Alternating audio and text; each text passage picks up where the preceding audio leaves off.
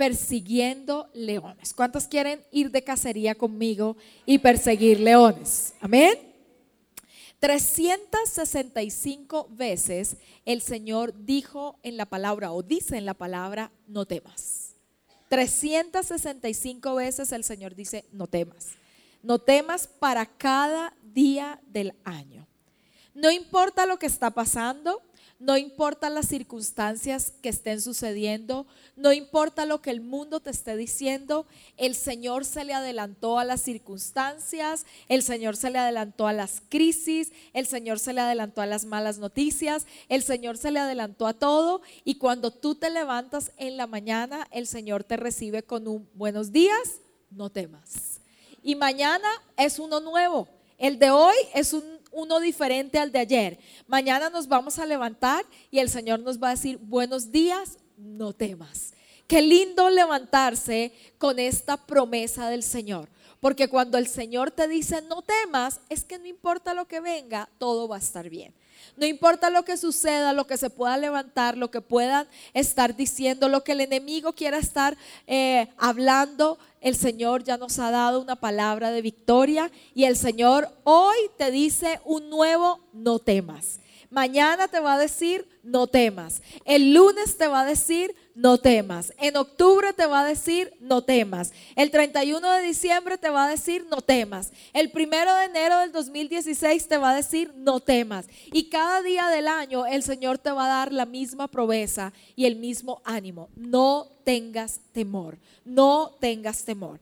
El temor activa a Satanás. La fe activa a Dios.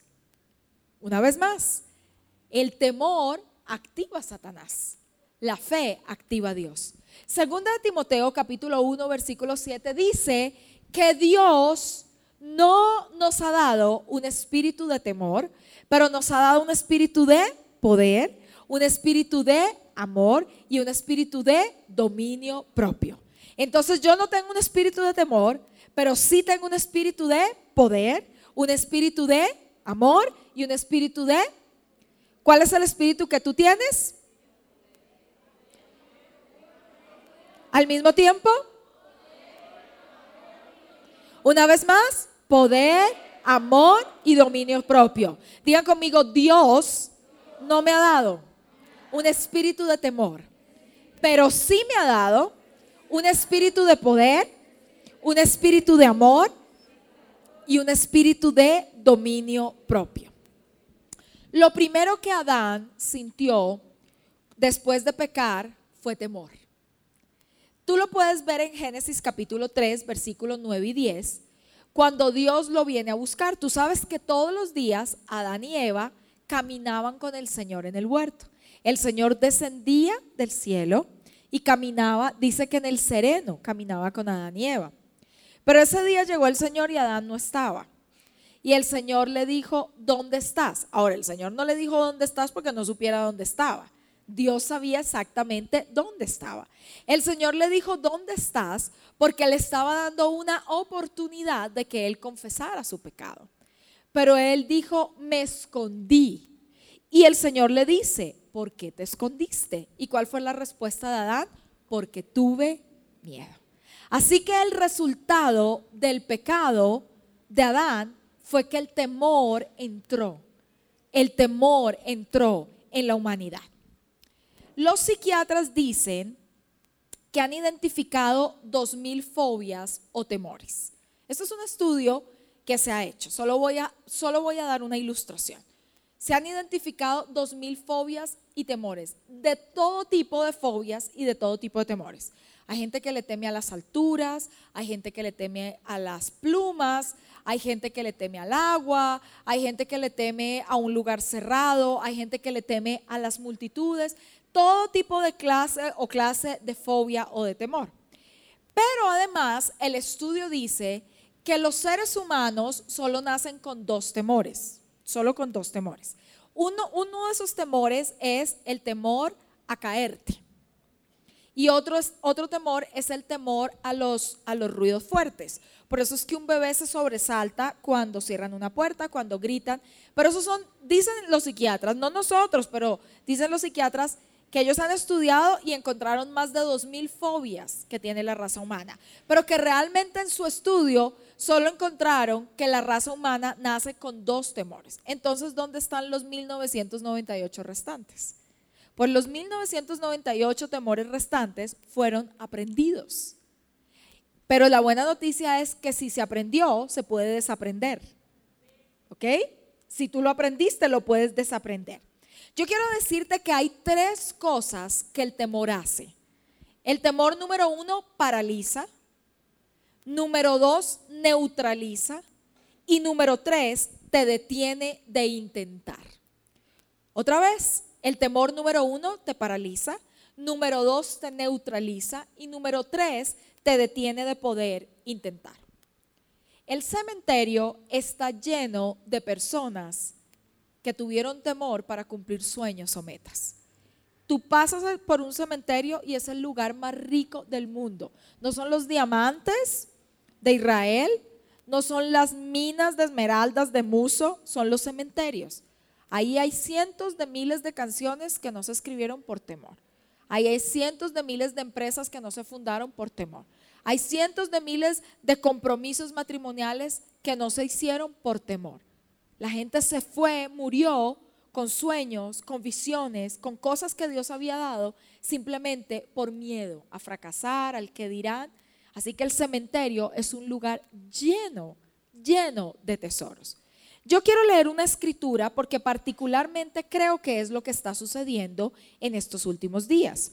Lucas capítulo 21, versículo 26. Quiero que me acompañes a Lucas capítulo 21 versículo 26.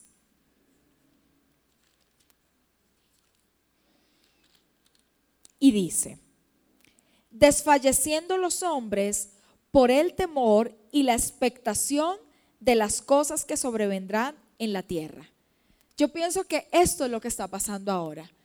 La gente está desfalleciendo por, por lo que se oye, porque la gente, nosotros no, nosotros tenemos una esperanza, nosotros sabemos que los últimos días en la tierra se van a poner mejor y mejor y mejor para aquellos que amamos y hemos servido al Señor, pero en el mundo se oyen de, guerras, de rumores de guerras, de conflictos, de problemas, de situaciones económicas y la gente, el espíritu de la gente, así tal cual, está desfalleciendo los hombres por el temor y la expectación de las cosas que sobrevendrán a la tierra. Pero hoy yo te quiero hablar de un hombre que no tenía temor. O más bien de un hombre que fue capaz de enfrentar a sus temores. Ahora yo quiero decirte y confesarte algo. Yo a este hombre no lo había visto en la Biblia. Yo he leído la Biblia algunas veces, varias veces, y yo he pasado por ese versículo, pero así, fan, otra vez, de para aquí, de para allá. Y cuando yo vi a este hombre, yo dije, qué pena.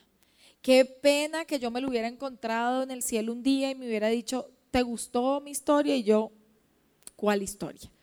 Porque por supuesto uno, las historias que más oye son las historias de Moisés, de Josué, de Caleb, de Abraham, de Sara, de Rebeca, de Ruth, de Noemí, de Nehemías, de Isaías, de Jeremías. Pero hoy te voy a hablar de una persona que por lo menos yo, de pronto tú sí, no conocía y se llama Benaía. Y quiero que me acompañes a Segunda de Samuel, capítulo 23. Segunda de Samuel, capítulo 23, y vamos a leer desde el versículo 20 hasta el 23. Segunda de Samuel 23, del 20 al 23. Después Benaía, hijo de Joiada, hijo de un varón esforzado, grande en proezas, de Capseel este mató a dos leones de Moab y él mismo descendió y mató a un león en medio de un foso cuando estaba nevando. También mató él a un egipcio, hombre de gran estatura, y tenía el egipcio una lanza en su mano, pero descendió contra él con un palo y arrebató al egipcio la lanza de la mano y lo mató con su propia lanza. Esto hizo Benaía, hijo de Joiada, y ganó renombre con los tres valientes. Fue renombrado entre los treinta, pero no igualó a los tres primeros. Benaía fue un hombre que persiguió leones. Ahora, yo te quiero decir que perseguir leones no es de gente común. O sea, a mí un hijo mío me dice, mamá, yo me quiero dedicar a perseguir leones. Y a mí me va a dar algo. ¿Verdad? No es común que un hombre, es, de pronto es más común que quiera domar un león en un circo. Pero no, no te estoy hablando de domar un león en un circo. Te estoy hablando de perseguir leones. Ahora yo quiero que tú uses un poquito tu imaginación y que me ayudes para que podamos entender muy bien lo que estaba sucediendo.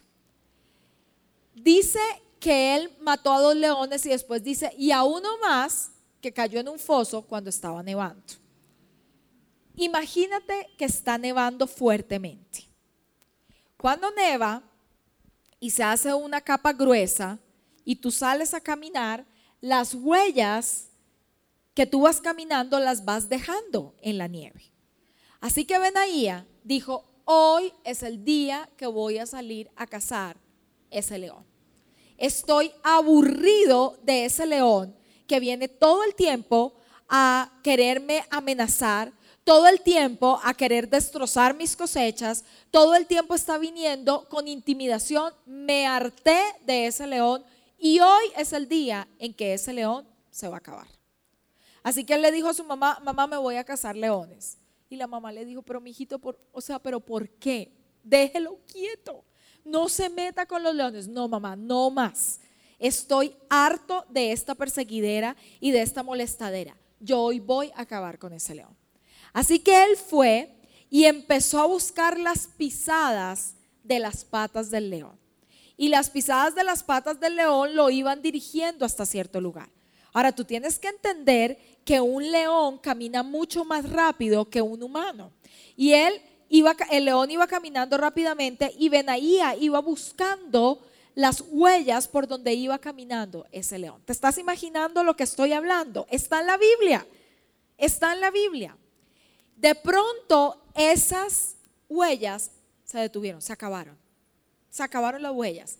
¿Qué significa que se acabaron las huellas? Que el león está cerca que el león dejó de caminar, que probablemente está escondido en un lugar, que probablemente está más cerca de lo que tú te puedas imaginar. Y efectivamente, el corazón de Benaía empezó a acelerarse, porque él podía oír en la respiración del león y podía ver por este ladito del ojo. ¿Cuántos saben que uno sabe cuando alguien lo está mirando? O sea, uno no está de frente, pero uno dice, alguien me está mirando. Uno siente, así sea, no sé, y las mujeres más. Nosotros tenemos como que ojos en todas partes, ¿verdad? Y hay de que nos digan, te voy a decir algo, pero no mires. A una mujer no le puede decir eso. Porque uno qué hace cuando le dicen no mires? Uno mira, uno mira. Entonces Benaía pudo ver por esta esquinita del ojo y sintió los dos ojos del león clavados en él. Y dijo, este, o sea, ya está, o sea, ya estoy frente a este animal, ya que más da, ya que más da, tengo que enfrentar. Y dice que él se fue caminando hacia donde estaba el león y tú sabes que el león cuando va a atacar se detiene, pero no es porque se asustó, se detiene porque está calculando cuántos saltos necesita para comerte. Ahora yo te voy a decir algo. Si un león te pasa su lengua, tiene la capacidad de quitarte tu piel y dejarte en carne viva. Si un león te da un zarpazo, creo que así se dice, zarpazo, te acaba. Y ni hablar si te muestra uno de sus colmillos. Solamente con cerrar, hacer así, ya ha acabado contigo y ya te ha matado. Ahora usted imagínese la mirada del león enfrentada a la mirada de Benaía. Y el león frenó y Benaía empezó a caminar y el león no se movía y Benaía seguía caminando y el león vino corriendo, empezó a correr, usted se imagina esto, empezó a correr y de pronto había un foso y se cayó el león. ¿Qué decimos nosotros? Aleluya. Señor, esa era mi salvación. Señor, ese foso fue mi respuesta. Ya está, Señor. ya se acabó. Pero Benaía dijo, no, me meto en el foso. Pero ¿en qué está pensando este hombre? Pero ¿por qué no deja ese león quieto? Ahora yo te voy a decir una cosa. Si en la Biblia hubiera dicho, y Benaía miró al león, lo miró fijamente y cayó en el foso, yo ya lo voy a considerar un héroe. Nada más de que se haya atrevido a mirar de frente a un león, ya para mí hubiera sido un héroe, pero no. Benaía dijo, yo tengo que enfrentar mis temores, porque los temores que yo no enfrente y mate me van a terminar acabando a mí. Y esto se acaba hoy mismo. Así que Benaía salta al foso. Benaía está loco, hermanos. Está loco. Salta al foso y se empieza a oír. Bueno, así no, este león está como muy Hello Kitty, pero se empieza a oír algo muy fuerte y, y zarpazos muy fuertes y de pronto hay un silencio. ¿Qué piensas tú? Se murió Benaía. No, salió Benaía del foso. Salió aruñado, salió con la camisa hecha pedazos, salió con el ojo sangrando, salió con el pantalón rasgado, pero no me preguntes cómo salió Benaía, pregúntame cómo quedó el león. El león estaba muerto. Y Benaía dijo, sí, yo tengo un par de aruñazos, yo tengo mi camisa rota, yo tengo sangre, me mordió una oreja, pero yo tengo su cabeza. He acabado con el león. He acabado con lo que no me deja brillar. He acabado con mis temores. De todas maneras, el Señor va a sanar las heridas, pero todavía Benaía convirtió su martirio en un trofeo.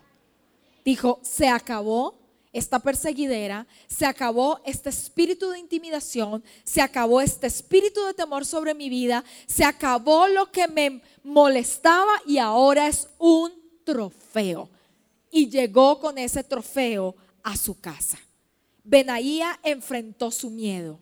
Benaía de alguna manera sabía, si yo no enfrento ese león, no voy a llegar a mi destino. Algo le decía Benaía, algo dentro de él le decía, tu destino está ligado a ese león. Tu destino está ligado a ese león. Tienes que acabar con lo que te atemoriza. Tienes que acabar con lo que te molesta. Por eso es que Benaía se atreve a meterse en ese foso y a sacar a ese león. Ahora, quiero que leamos el versículo 23, si me lo pueden colocar en pantalla, por favor. El versículo 23. Dice que David estaba buscando un jefe para su guardia personal. Y yo me puedo imaginar al rey David diciéndole al jefe de recursos humanos, ok, necesito un jefe de seguridad, pero necesito un jefe de seguridad que no tenga miedo.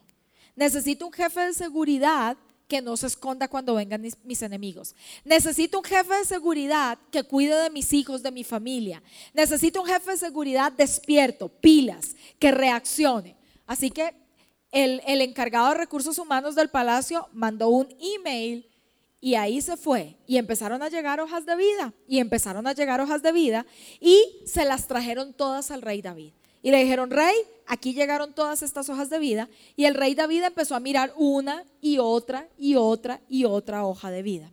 Y empezó a ver y dijo, ok, José Pérez, graduado con honores de la Universidad de Seguridad del Estado. Guillermo Rodríguez, licenciado en manejos de explosivos. Experiencia, Juegos Artificiales del 31 de diciembre en Ciudad Bolívar. no, ese no me sirve. Ramón Benítez, experto en tiro al blanco, experiencia encargado de Diversity, tampoco me sirve. Y de pronto aparece una hoja de vida, Benaía, mató a un león, no, no, no, mató a dos leones, no, no, no, no, no, mató a uno que se metió con él en el foso y además a un egipcio cuya espada medía 1,80, o sea, 35 centímetros más que yo, era la espada del egipcio y cogió la espada del egipcio y con él tenía un palo y con la espada del egipcio lo acabó. Y David dijo, este es el que yo necesito. este es el jefe de seguridad que yo necesito. Este es el hombre que yo estaba buscando. Benaía no solamente estaba matando a un león, Benaía se estaba proyectando a su destino. ¿Quién sabía que por matar un león iba a terminar como jefe de seguridad personal del rey de Israel? Es que toda promoción tiene un león incluido. Aquí yo quiero la promoción, pero no quiero el león, pero es que incluye el león. Es que toda promoción incluye el león.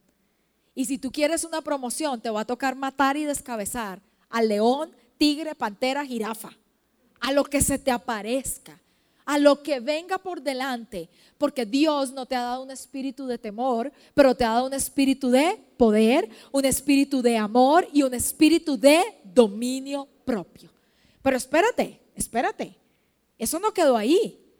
Después fue nombrado, ya no era el jefe de seguridad personal del rey David, después fue nombrado por Salomón. Yo me imagino que Salomón escuchó hablar de Benaía cuando era pequeño. Yo me imagino que el papá en las cenas decía, no, este jefe de seguridad mató un león, se metió con él, lo acabó, le cortó la cabeza, mató a un egipcio. Y cuando Salomón creció y fue rey, dijo, yo lo quiero ahora no de jefe de seguridad mío, sino lo, lo quiero de ministro de defensa. Bueno, ahora, el ministro de Defensa de nosotros tiene una carita tan linda que como que no es un ejemplo de un ministro de Defensa que intimide, ¿verdad? Porque él tiene su carita así toda linda. Pero imagínense un ministro de Defensa como Benaía, que no le va a temer a nada ni a nadie.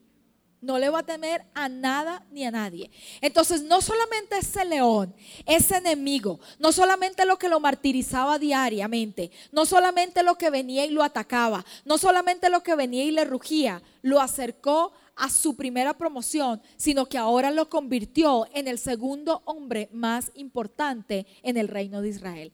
Era el encargado de toda la seguridad de Israel. Era encargado de todo el ejército israelí.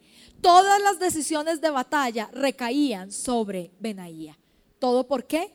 Porque enfrentó a un león. ¿Todo por qué? Porque enfrentó sus temores. ¿Por qué es que estamos tan opacas a veces? porque tenemos un espíritu de temor.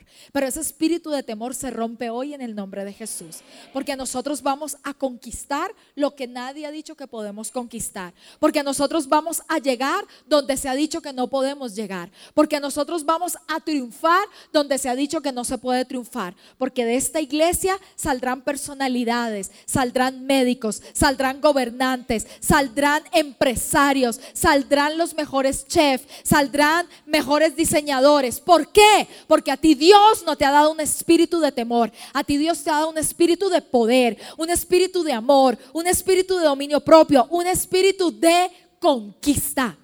Y tú estás diseñada para brillar. Tú estás diseñada para conquistar. Pero tienes que matar a tus leones. Tienes que meterte en el foso y acabar con lo que te está diciendo no puedes. Eso no es para ti los de Ciudad Bolívar no hacen. ¿Quién dijo eso? ¿Quién puso los límites? Tu mente. ¿Quién puso? ¿Quién te dijo que no se puede? Tus pastores te han enseñado algo completamente diferente si puedes, si lo vas a lograr, si lo vas a alcanzar. Mayor es el que está en ti que el que está en el mundo. Más grande es el que está en ti que el que está en el mundo. Dios no te ha dado un espíritu de temor, pero te ha dado un espíritu de conquista, un espíritu de fuerza, un espíritu de vencedor. Tú serás cabeza y no cola. Tú estarás encima y no debajo. Tú serás el primero y jamás serás el último. Grandes cosas se oirán de ti. Grandes cosas se oirán que, van a suceder en Ciudad Bolívar y me da gusto que soy sus amigos, porque cuando sean famosos, cuando usted sea el mejor chef, cuando usted sea el mejor empresario, yo voy a decir, ah, yo fui a esa iglesia a predicar. Y usted va a decir, no, no me acuerdo mucho del nombre de esa señora, era chiquita, sí, no importa, pero tú vas a ganar tú vas a conquistar, tú vas a lograr. Lo que nadie ha podido lograr en tu familia, tú lo vas a lograr. hasta aquí llegó la maldición en tu familia. Hasta ti llegó la maldición en tu familia. Si en tu familia no ha habido un profesional, pues tú vas a dar a luz el primer profesional en tu familia. Si tu familia nunca ha tenido una casa propia, pues tú firmarás las escrituras de una casa propia. Hasta aquí llegó la maldición y la mentira del diablo con tu familia. Tú lo puedes lograr, porque Dios no te ha dado un espíritu de temor, no. Te ha dado un espíritu de poder, te ha dado un espíritu de amor y te ha dado un espíritu de dominio propio. Te ha dado un espíritu de conquista. Recuerda, toda promoción tiene incluido un león. El temor nos roba los mejores momentos. El temor nos roba las mejores promociones. Ya te dije, no solo mató un león, otro león, se metió en un foso con un león, pero mató un egipcio con su propia espada. No esperes condiciones perfectas para pelear.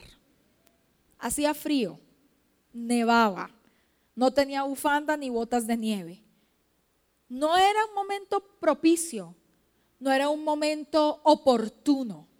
De hecho, las grandes oportunidades vienen en momentos inoportunos. Por eso es que tienes que estar lista.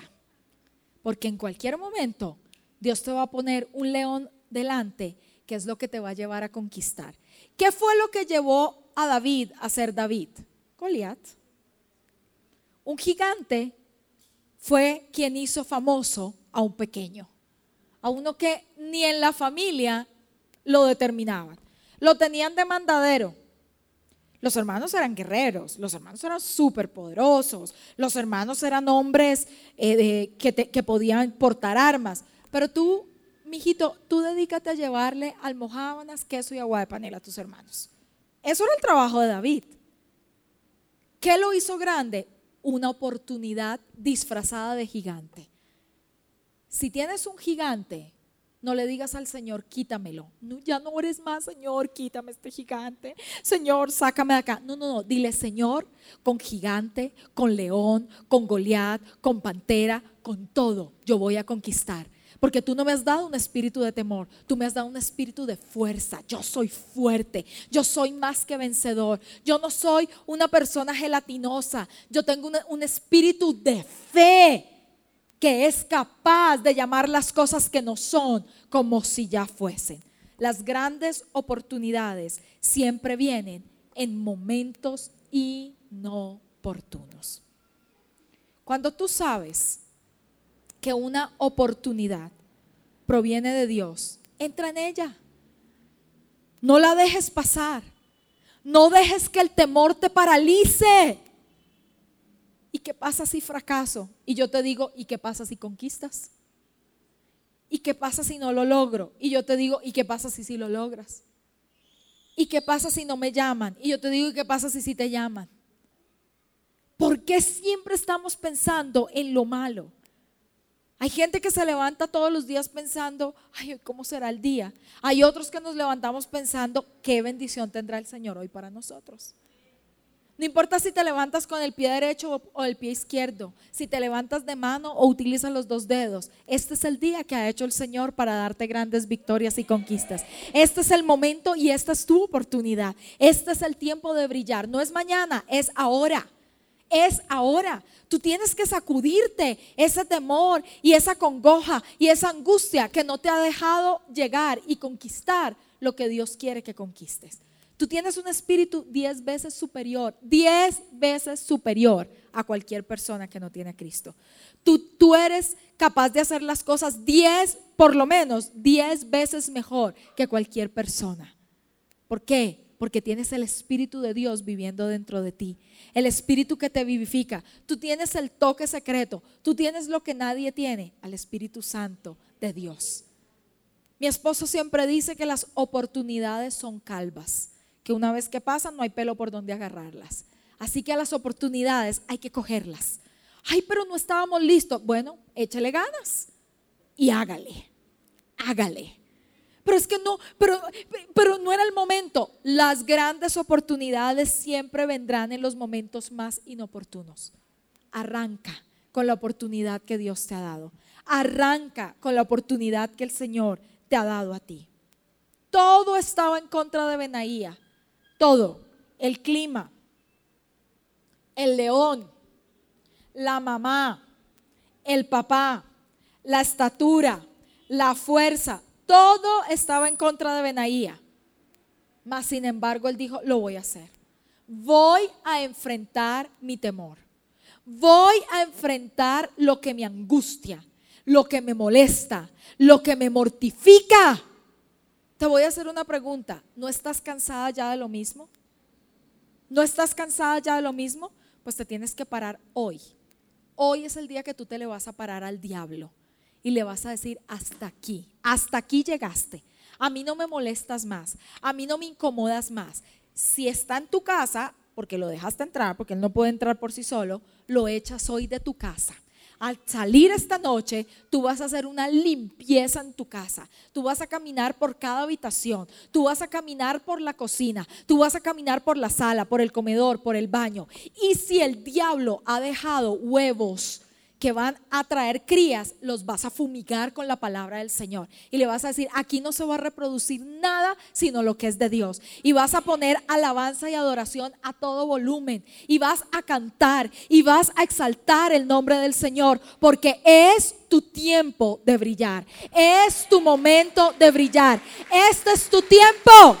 Este es tu tiempo.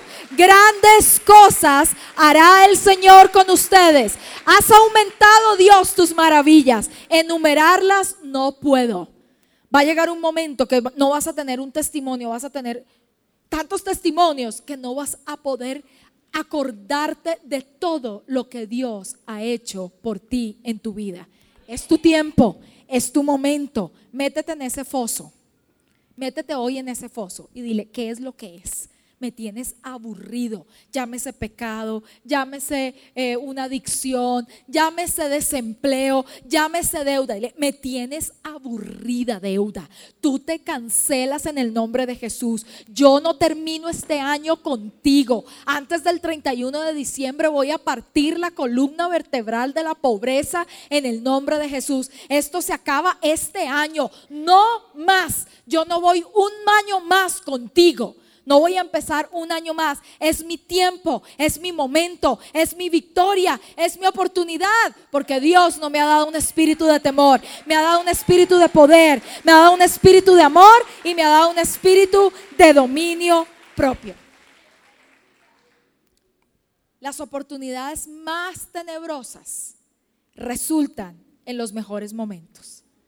Cuando tú dices, ah, ese es el momento. Ese es el momento. Que el miedo no te paralice, que el miedo no te neutralice y que el miedo no te impida experimentar. Experimenta, lánzate. La gente no se ahoga porque cayó en el agua. La gente se ahoga porque dejó de nadar. Tú echa brazo. Tu brazo, pie, lo que sea. Pero de que tú pasas a la otra orilla, tú pasas a la otra orilla.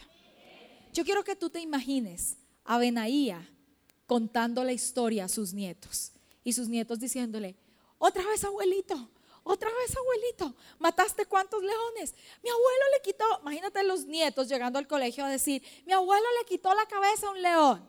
Mentiroso. Sabes que los niños siempre exageran. En serio, en mi casa está la cabeza del león. Abuelo, ¿puedo invitar a mis amigos para que vean la cabeza de los? Sí, tráelos a todos. Y ahí está la cabeza que se convirtió en su trofeo, que se convirtió en su bendición, que se convirtió en su momento de oportunidad. No adversidad es igual a no oportunidad. Adversidad es igual a oportunidad. Yo a veces me pongo a pensar y digo, el diablo la verdad es que a mi esposo lo conoce bien poquito. Porque si, si tú quieres sacar lo mejor de mi esposo, cuando le sale todo ese espíritu de fe, es cuando tiene más adversidad. O sea, cuando mi esposo ve las cosas peor, pero así, pero así, feo, es que él dice, ok, yo digo, pero qué bruto es el diablo. O sea, creyendo que una adversidad, una enfermedad, una circunstancia lo va a detener. Por el contrario, es como si le echaran gasolina. Se levanta un espíritu de fe dentro de él. Eso es una de las cosas que yo más admiro de mi esposo. Él tiene varios dones que admiro de él, pero eso es uno de los que más admiro. La fe que se levanta en medio de los momentos más difíciles. En diciembre del año pasado, en noviembre del año pasado, nuestra vida estaba normal. Y después de una cita médica, mi mamá fue diagnosticada con un cáncer agresivo. Agresivísimo. Tres meses después, mi cuñada fue diagnosticada con un cáncer donde le daban tres meses de vida. Y fue entonces donde algo dentro, siempre habíamos orado por los enfermos, pero dijimos, ahora sí, porque ahora íbamos a orar con rabia contra el diablo. Siempre hemos creído en el poder sanador de Dios. Siempre hemos creído en que si imponemos manos sobre los enfermos y hemos visto grandiosos milagros en nuestro ministerio. Hemos tenido tres personas que han resucitado de los muertos. Pero dijimos, ¿ahora qué? ¿Te metiste con nosotros? Está bien, ven acá. No, no, no, no vengas, yo me voy a meter en el foso. Y no le metimos en el foso. Y dijimos, ahora todos los viernes, porque en mi iglesia todos los viernes es viernes de milagros. Dijimos, ahora todos los viernes vamos a orar que no se va a ir ni uno enfermo. Y te voy a decir, mi mamá está completamente sana. Y mi cuñada, el médico está loco. Porque de tres meses de vida, después dijo, no, no, no, las quimios van a ser terribles. Ya vamos en qué? La verdad, algo pasó que no sé qué pasó, pero nosotros sabemos lo que pasó y es el poder sanador de Dios obrando un milagro. Las adversidades son oportunidades. Los problemas son un testimonio. Tu problema hoy será tu testimonio mañana. El sol saldrá y amanecerá otra vez. Va a dejar de llover y va a salir el arco iris. ¿Quién dijo que va a llover todo el tiempo? ¿Quién te dijo a ti que va a llover todo el tiempo? Puede estar cayendo granizo, truenos, lo que tú quieras. El arco iris va a salir. Pero deja de estar buscando el arco iris en el piso.